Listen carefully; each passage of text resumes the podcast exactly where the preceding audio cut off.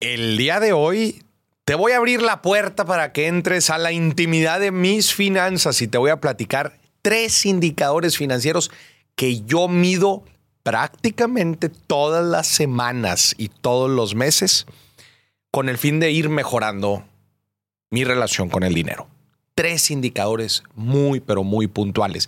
Y atención, no son los indicadores tradicionales o los más comunes que probablemente ya has escuchado de ellos, porque esos los estoy tomando como que ya los tienes bien entendidos y esos básicamente es una regla de oro el que los estemos midiendo.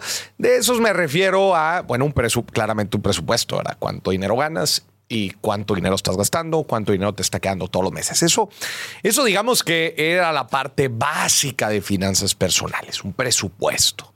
Pero ahora te voy a enseñar unos indicadores un poco más, eh, a ver, no difíciles de calcular, porque en realidad todos los indicadores en finanzas prácticamente son o sumas o restas o multiplicaciones o divisiones. Cosas muy sencillas, pero que quizás nunca habías pensado en ellas. Y son tres.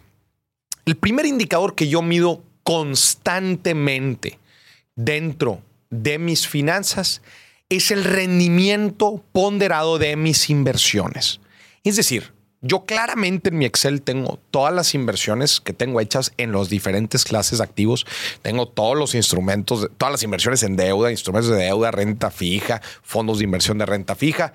Después tengo las inversiones en bienes raíces. Después tengo inversiones en bolsa y después otras inversiones un poco más de largo plazo.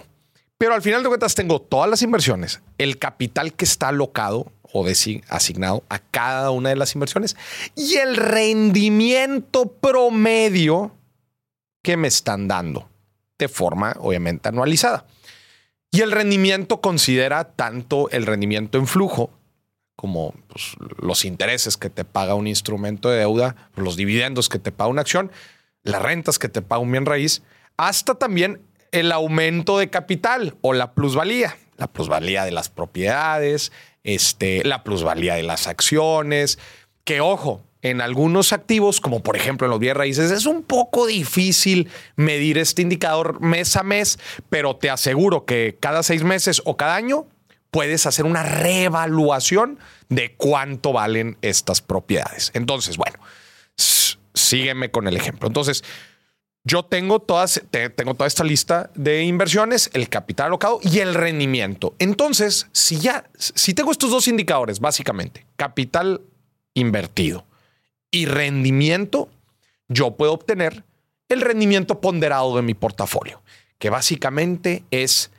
el, el proporcional del portafolio total, o sea, el, el peso de esa inversión con respecto al portafolio total multiplicado por el rendimiento que me está dando. Así le hago con todas mis inversiones y al final sumo, sumo estas, eh, estos, estos, eh, estos números y me va a dar el rendimiento que me está dando mi portafolio, considerando todas las inversiones que, he hecho con sus respectivos porcentajes.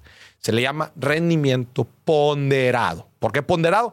Porque, otra vez, eh, considera el peso de cada activo y su respectivo rendimiento. No es lo mismo tener el 90% de tu dinero en un, en un activo que te esté dando el 8% y tener muy poquito en uno que te esté dando el 15%, pues en realidad tienes muy poco dinero que te esté dando el 15%. La mayoría te está dando el 8%. Por eso se llama ponderado. Entonces, este es el primer indicador y es uno muy, pero muy bueno para evaluar cómo te está yendo en las inversiones. El segundo, el segundo indicador que va algo ligado con esto, es el rendimiento, perdón, el flujo pasivo, el flujo de ingreso pasivo que estoy obteniendo todos los meses. Y este pues se da claramente por las inversiones que tengo que me están generando un flujo mensual, que me están, que me están pagando dinero mensual. Una propiedad que me paga rentas todos los meses es flujo de ingresos pasivo un, si invierto en CETES que me está dando, eh, que me está dando intereses todos los meses, este es flujo de ingreso pasivo. Entonces, prácticamente este indicador de cuánto dinero me está cayendo al mes sin tener lo que trabajar, este es un indicador que también me gusta medir todos los meses. Es, prácticamente es el flujo de la libertad financiera. Y por último, el último indicador es el del valor del patrimonio neto. Ya tengo otras galletas en donde explico cómo calcular el valor del patrimonio neto, pero es básicamente cuánto vale tu vida financiera. La suma de todos tus activos menos la suma de todos tus pasivos. Es decir, todo lo que tienes menos todo lo que debes. Te da un número. Este número velo midiendo de forma mensual, trimestral, semestral, anual, como tú quieras. Pero el objetivo es que este indicador vaya subiendo con el tiempo. Estos son tres indicadores que mido ahora sí que todos los días.